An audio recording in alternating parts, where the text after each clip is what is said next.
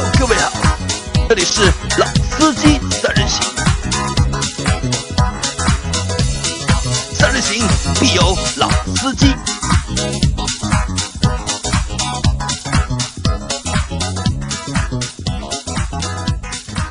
Hello，大家好，欢迎收听《老司机三人行》，我是周老师。大家好，我是杨磊。大家好，我是老倪。啊，今天老倪过来了，我们一起做期节目。今天这个节目的主题呢，先等会儿说。我先讲一下最近啊，自从我开始做这个这个奥拓 B B B 叫汽车大家谈这个媒体以后，发生了一些变化。我以前呢是做广告的，所以我经常会收到朋友问我的问题是说，哎，我最近要做个传播，对吧？这个事情该怎么去做？哪个媒体有没有认识的编辑？但是现在不一样了，自从我老婆帮我推广了以后啊，就是她身边的朋友来问我的问题，一般都是，哎，我想买个车，对吧？这个车能不能帮我找点优惠？然后这个车呢，什么配置比较好？那我觉得这也是我作为一个角色变化以后，然后在我身边朋友们来问我的一些问题的一些转变。啊，因为其实，在我们就是后台啊，我们的后台里面，就是大家问的最多问题，就是还是比如说出了哪款车，他们想买，他们觉得好不好？啊觉得这车怎么样？征询我们的意见，或者是两三款就是同级别的车，让我们做一个推荐。啊，对，其实针对这样的问题呢，我们也是很乐意去讨论的。我不能说我们讲的一定对，但是我们的讨论也希望给大家一些价值。啊，昨天呢是这样，就是我老婆的一个闺蜜给她突然发了个消息，截了两张图。这个图呢是那个讴歌的有一款车叫 RDX，那相对来说是一个比较小众的车。那老倪可能老倪可能比较了解，对吧？因为老啊倪也开过阿库拉的车。然后呢，他当时问我的是三点零版本的车型，对吧？这个车呢有两百六十七匹的马力，这个小姑娘很专业啊，这些都说的很对。然后他就问我说，这个车有两驱的，还有四驱版本的，那价格呢可能有个几万块钱的差价。那对于他说买到这个价位的车呢，这个差价倒也不是一个很大的数字，都能接受。那就问我说，你买两驱还是四驱，对他来讲有什么区别？然后哪个车经济性更好一点，或者说什么质量更好一点，对吧？那当时我的回答是说，第一个，这个车已经停产了，不建议买，对吧？但是如果你要买一个 SUV 的话呢，我当时给他建议是说，那肯定还是买四驱的车型，对吧？针对这样的一个问题啊，我不知道杨磊和老倪你们怎么看？呃，我是首先觉得就是我们以前还一直在讨论的是前驱和后驱的问题，对吧？这个是我们以前就一直就是包括我们办公室里面争论的也比较多的，就到底买车应该是买一个前驱车还是买一个后驱车？但其实我就发现，特别是近两年，因为中国就是 SUV 的销量非常大嘛，大家也可能已经把这个焦点啊转移到了到底是买一个两驱车还是买一个四驱车车，上面，对吧？因为对我来说，呃，我的那么多车里面，就是我没有开过一辆 四驱车。其实我也不知道，就是一辆四驱车到底是一个什么样的一个就是行驶的一个体验。那可能我们在座的三位里面，就是开四驱车开的最多的老倪了，应该就是。嗯，还可以吧。我觉得呃，今天这个问题蛮有意思啊，因为两驱和四驱之选，包括周老师抛出来的这个问题啊，他的朋友问他这样的问题，那呃，如果问我这件这个这这件事情的话呢，我觉得如果你买的是一辆 SUV，那我建议呢，如果在条件允许的情况下，你还是买一辆四驱的。四驱的版本，啊，如果你买的是一辆轿车，那你也要看一看你这辆轿车的使用环境是一个什么样的环境。还有就是本身就是说，因为呃前驱和后驱我们在轿车上分配，基本上还是有普通的我们说的这种家用车和豪华车的区别，基本上。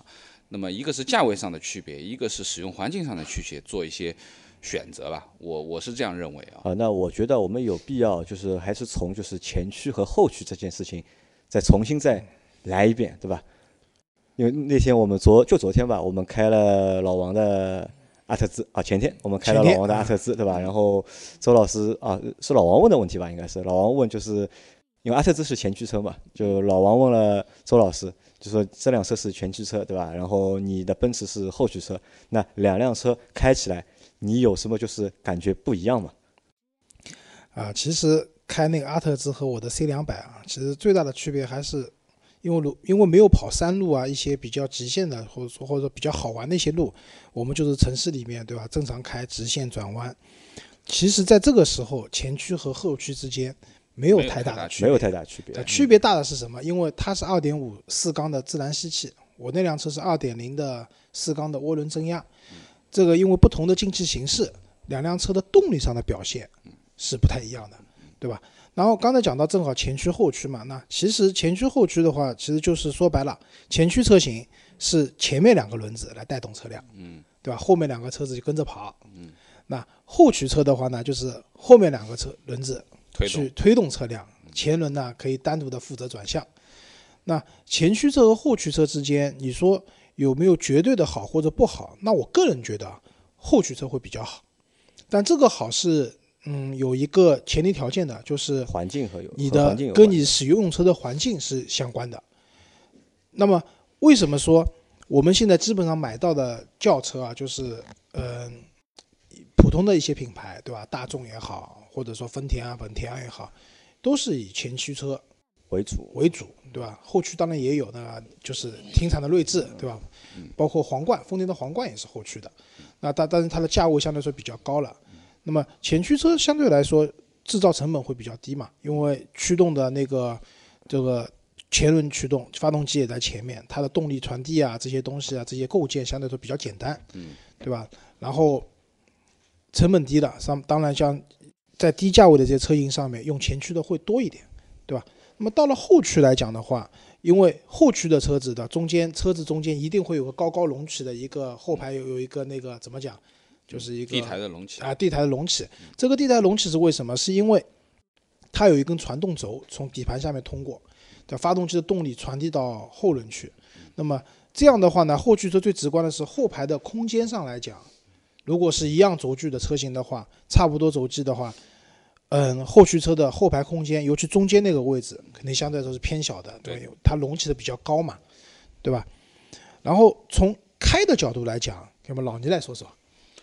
呃，我觉得就从开的角度来说呢，其实就像前面周老师在讲的，如果说我们在城市中正常的去行驶的话，没有太大的区别。没有太大区别。但是如果说，呃，我们说的这个有一些特定的环境当中，其实前驱和后驱它的适应性是不太一样的。比如说我们说在北方的一些城市，特别是在现在已经逐步进入冬季了啊，马上就要上冻了。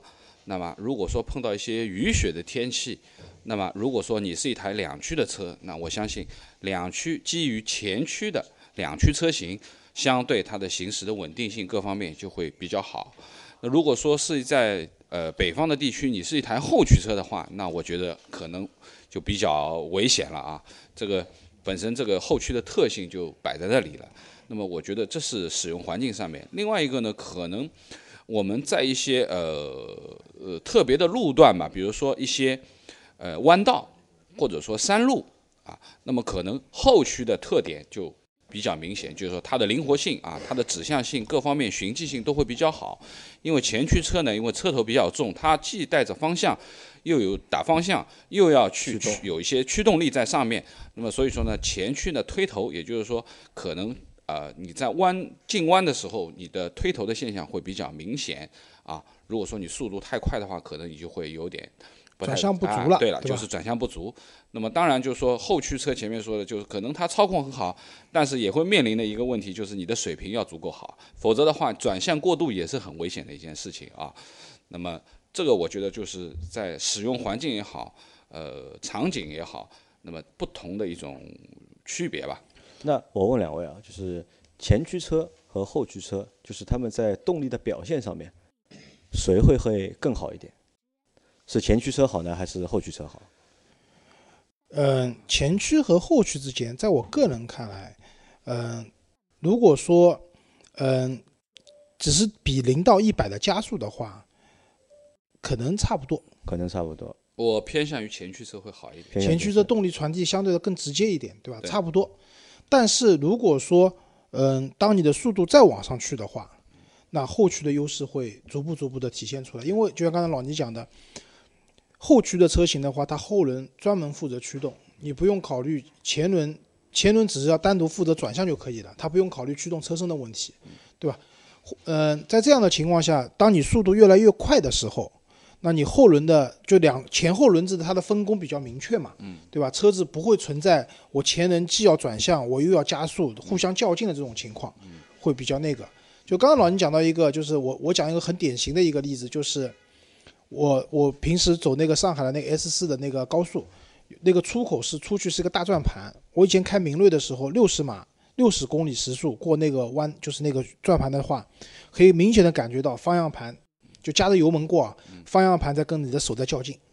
为什么？就是这个时候前轮既要，因为大家知道你加了油门以后啊，其实车轮有一个自然回正的这样的一个特性的，对吧？但是这个时候呢，你要必须用手把它拽住，让它继续在弯道里面保持一个它的弯道里面的一个循迹性，相对来说会比较累。但我现在开了这辆车，六十码过这个弯的话，就前轮就相对来说方向盘各方面都比较轻松，对吧？这点来讲的话，后驱车我觉得它的驾驶的乐趣或者说还比较好玩一点。嗯，那但是呢，就刚才老聂也讲，就是一个驾驶水平的问题，因为一般来讲前轮前驱的车型，当你出现那个转向不足的时候，这个时候你松油门或者就是带一点制动的情况下，车子是很容易纠正回来的。但是后驱车的特性是发生转向过度，我们就讲甩尾嘛。这个时候的话是相对来说是比较危险的。如果你没有一个比较专业的培训或者驾驶技巧的话，很有可能车子就甩出去了，对吧？所以要买后驱车的话，基本上我们以前讲，就现在基本没有这种问题，因为基本上做到后驱的车型的话，你说没有 ESP 的车子应该没有了，对吧？但以前是有的，以前有些后驱车没有 ESP 不是那么普及的时候，后驱车也不配 E ESP。现在其实从电子的安全性各方面，其实配置都越来越高啊。其实相对于这些东西的介入以后，其实对于你个人的驾驶水平也没有太多的更高的要求了。我觉啊，对，得只要你不要往作死的方向去开，对对对，不要问题不大是啊，呃，不要是往往作死的方向。周老师讲的这个是，的确是，呃，不要太过分吧。我嗯是说不要太过分，一般来说不会有太大的这个问题啊。对，那我觉得轿车部分其实前驱和后驱应该讲的蛮清楚了。那其实就是在普通的驾驶的这个过程当中，就前驱和后驱，我觉得也没有什么就是没有太大太多于过于去纠结的必要。啊，对，对说句实话，如果让你盲开，对吧？如果一般的人，你说这辆车是前驱还是后驱，能开出来的人不多的，对吧？这就跟是不是独立悬挂是一个道理。啊，另外一个就是刚才讲到一些特殊使用情况嘛，就是前驱和后驱，就是比如说我以前遇到过车库结冰，就是上坡那个坡还比较陡，然后结冰了，这个时候后驱车基本上是开不上去的。但为什么就是在结冰的路面，后驱车会开不上去呢？轮胎的附着力不够，因为车其实你知道，如果正常情况轿车的话，车头比较重嘛，嗯车尾比较轻，然后它又是斜坡往上的斜坡，这个时候后轮的附着力是不够的，在地上呢很容易打滑。那这个时候教大家个办法，倒车倒上去，倒开对吧？对，倒开，这个时候就变成一辆前驱车了，对吧？是这么个情况，好吧？所以轿车方面讲了，那我们刚才讲 SUV，就老倪讲到了，就是说买 SUV 他推荐四驱，那我包括我也跟我朋友讲，你如果买这辆车的话，我也推荐四驱。那老倪讲一讲，就是为什么推荐四驱呢？呃，我是这样觉得，就是作为买一辆 SUV，那、第一个就是我们说 SUV 的底盘高，对不对？那么它的通过性会比较好一点，那么这也是选择 SUV 的一个最重要的一个元素。那么第二个，我们说的 SUV，因为它的底盘高所带来的这些，就是它的重心各方面也会也会也高高，对不对？那么何况呃，选择 SUV，可能你还是一个比较喜欢玩的人，可能有的时候还要出去做一些轻度的自驾啊啊。那么，当然，呃，有些路况在你不太清楚的前提下面，四驱肯定比两驱要稍微靠谱一点嘛。那我觉得，基本上 SUV 啊，可能呃，个人建议是建议买四驱的。呃，我觉得老倪刚刚讲的漏讲了一点啊，就是可能国内比如南方地区不太会下雪，但是阴雨天气多。对，SUV 因为重心高嘛，嗯，就是转弯啊各方面的时候，其实还是容易碰到这种雨天湿滑的路面的时候，还是比较容易打滑的。嗯，这个时候市区对你来讲，除了它是一个功能的加成以外，也是对行车安全的相对来说一种保护。是的，啊，那我的想法和老聂想法稍微有点不一样。那我觉得，如果只是在城市里，特别是在南方的城市里开车的话，如果我选 SUV，我都我倒不一定会硬去要选择就是四驱的版本。呃，一方面我觉得首先两驱的也能够满足就是日常的一个就是使用吧。嗯。二呢，就是相对来说两驱版本的车肯定要比四驱版本的要便宜。便宜一点。啊，对，对吧？那我可能会有，因为现在你去看车型里面都是会有，比如说两驱版本可能会有一个有一个低配到中配到高配，然后四驱版本也会有一个低配、中配、高配。嗯可能我可以花一个就是两驱版本的话，我可以买买一个相对来说高的配置，但是如果买四驱的话，我可能只能买到一个中低配，中低配，那反而就是我情愿放弃这个四驱的这这套系统，但是把其他的配置就是变得高级一点。那我觉得这个也其实也是一个就是可以去做的一个选择。那当然，这个要排除就是你说的，就是要出去玩啊，或者要去我觉得两驱的车也不是说不可以出去玩，因为前面说了，它最基本的一个特性就是它的离地间隙足够高，通过性其实还啊是可以对的。那么最关键的问题其实在于什么呢？就是呃，我觉得就是我们在选择 SUV 的时候，其实还是有一些价位上的区别嘛。比如说，可能相对便宜一点的这些 SUV 啊，更多的可能还是我们说的两驱的居多啊，顶配的其实不是它主力销售的这个这个。而且目前就是，即使在那么大的这个是 SUV 的销量里面，我相信啊，可能百分之七十的车嗯是两驱的车两。驱的车，对。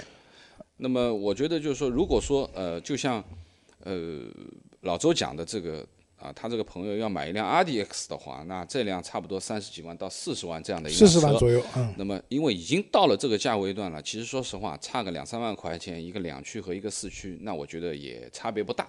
所以说呢，嗯建议是你有这个能力嘛，那建议你就直接上四驱了。就是在不差钱的情况下对，对对对吧？那么相对来说会好一点。我我觉得这个就是我来综合一下，是这样，买 SUV 呢，我们是建议你买四驱，并不是说必须买四驱，对吧？这个是概念是分开的。那如果说你买了一个车型的话，它的价位，其实我觉得讴歌也蛮坑的，四十万的车子了，还有两驱版本给你选。对要我讲，你到四十万这个级别的车子，怎么样应该有套四驱系统了吧？对，应该全系四驱，对，吧？全系四驱的，对，我觉得这个也蛮坑的，对吧？包括现在雷克萨斯也一样的，也是两驱四驱，NX、iX 啊也是分开来的，对吧？就包括吉普，对吧？我们讲最专业的 SUV，其实现在广菲克旗下的那些吉普也都是只有顶配是四驱的，其他的剩下的都是因为两驱现在车型。吉普转性嘛，变成就是城市用的就是多功能轿车嘛嗯 对啊对，呃不是轿车，SUV。SUV 对嗯。那所以杨磊讲的是对的，就是一方从某种角度来讲是对的，因为性价比的关系，对吧？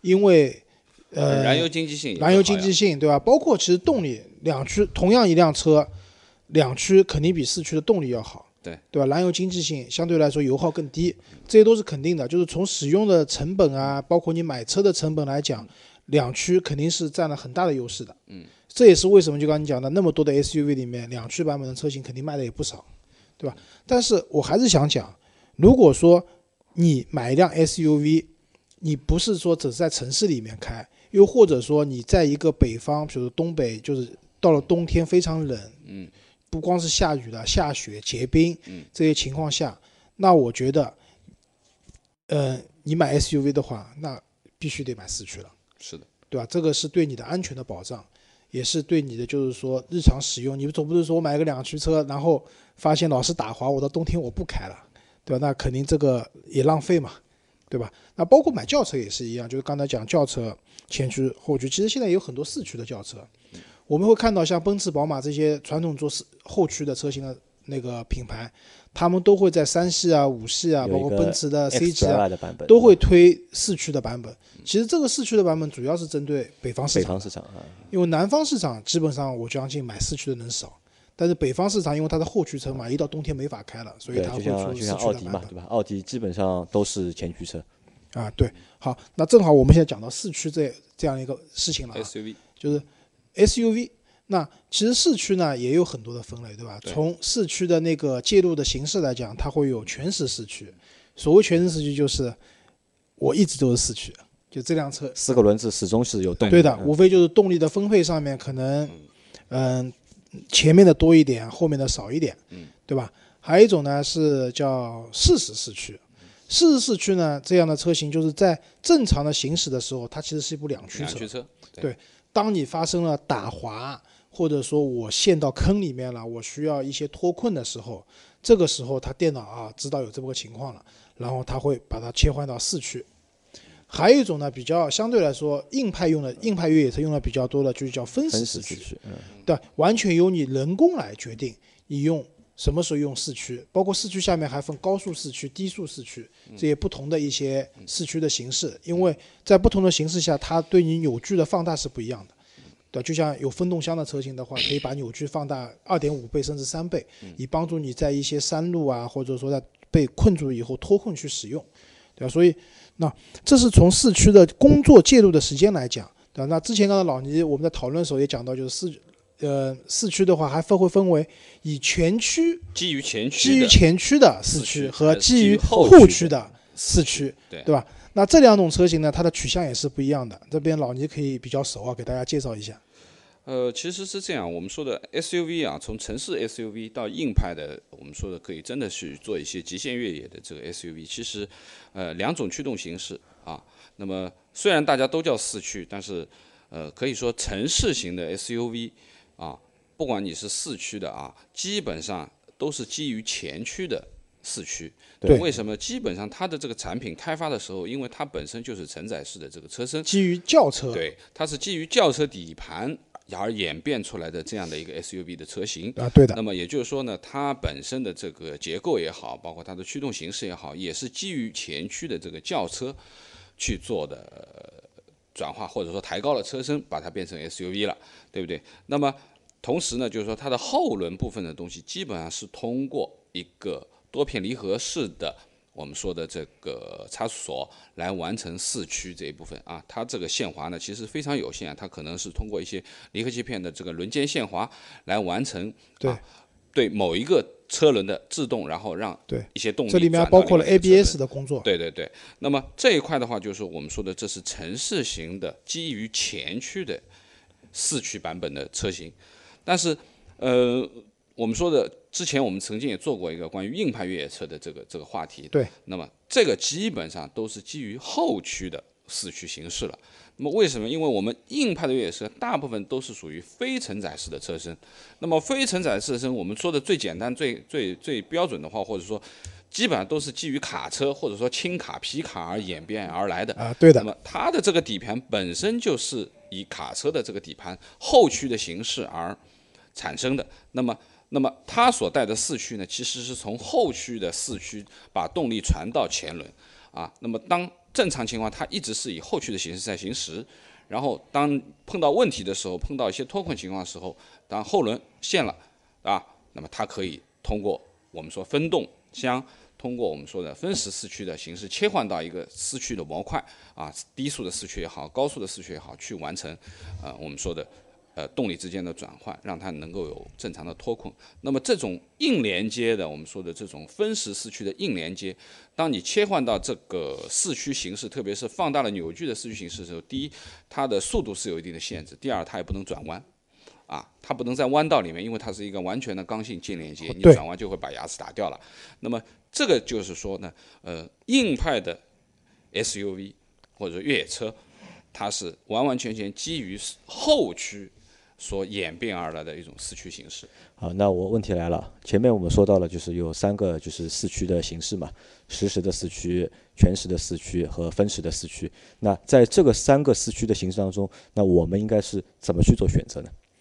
啊，首先全时四驱和适时四驱，我觉得这两个产品本质上差别不大。本质上差别不大。对的，你从经济性的角度来讲的话，我觉得四驱四驱嗯更好一点，因为它平时是一辆两驱车，啊，没错，对吧？当你有需要的时候，它变成四驱车了。但是要知道，这种轮间的这种动力的转换，包括它这种限滑的能力，相对来说是比较弱的。嗯、过交叉桥有可能都过不了，对吧？不要说去过炮弹坑了，对吧？那如果说我的建议是，如果说你买辆 SUV，对吧？然后呢，你正就是日常使用最多的，比如说是城市，周末呢可能会去周边的一些跑跑山路啊，就是都是一些正常，比如说上海周边可以去莫干山，对吧？北京他们可能去一些什么坝上啊，密云水库啊这些地方，怀柔那边我都去过，对吧？其实，在那边的话，你也真的不需要一辆所谓的硬派越野车去解决这些路面的东西。有一个全时的四驱就能够解决了，对呃，吧？全时或者适时，其实基本上都能解决的，对吧？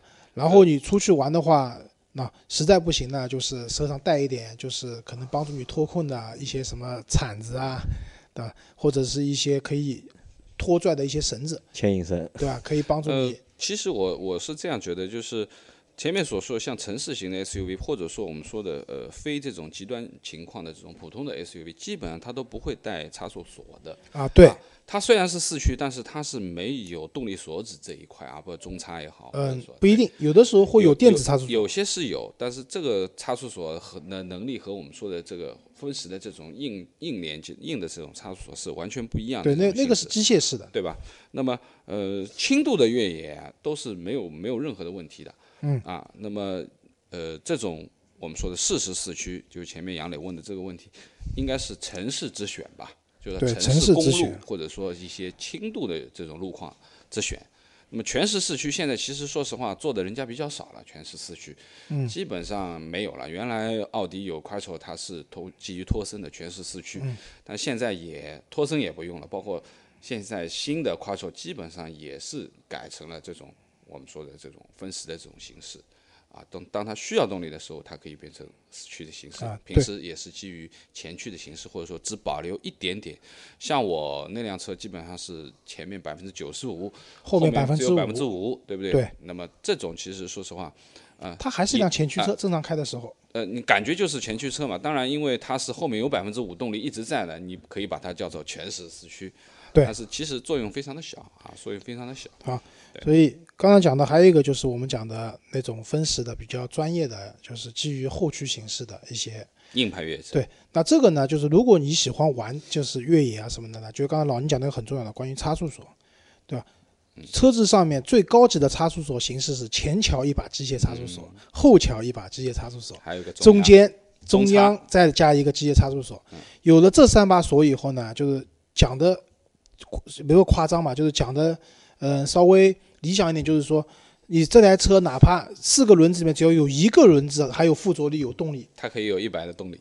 对你就可以脱困，对吧？当然这个也是理论上的，因为不同的那种线调了以后的那种情况是不一样的，不一样，对，对吧？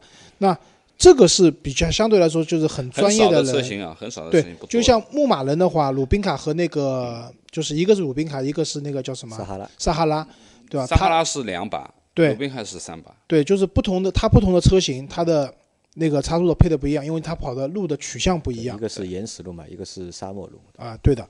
所以在大家选择的时候，其实就是之前我们在讨论硬派越野车的时候，这个四驱啊，就周老师自己也很羡慕，一直想去，比如大通的 D 九零，对吧？北鼻捷四零，北京汽车。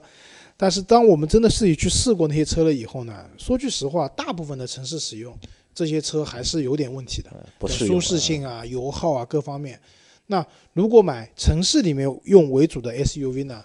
那我是觉得，如果说你是南方的，你也不不太出城市的，那从经济实惠的角度去考虑，两驱的车型也可以选择，对，没有太大的问题。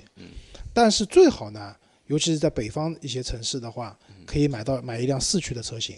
这样的话，对你的使用的便利度，包括就是说一些安全性方面，都会有一定的提升和保障。那我可以可不可以这样理解，就是多一个四驱的功能啊，不是一件坏事，对吧？当然是在你在你经济条件允许的情况下面，对对吧？多一个多一个就是四驱的一个功能，其实是也是一件好事情，不是一件坏事情。啊，对对，可以这样讲吧，因为我觉得就像我们说的，呃这个四驱也好，当你选择 SUV 的时候，你多一点选择啊，多一些备份放在那里，总总不是什么坏事。这就像我们选择车的时候，四个气囊和全气囊，那我肯定选择全气囊。虽然我可能不要去用到它，也不要去想这件事情。这个我最后讲一下，我我想到一件事情，就是我在学车的时候，那个时候就是长城有一辆车叫赛弗，赛弗，嗯，我就问我师傅，那时候完全不懂嘛，我说师傅、啊、这个车好不好啊？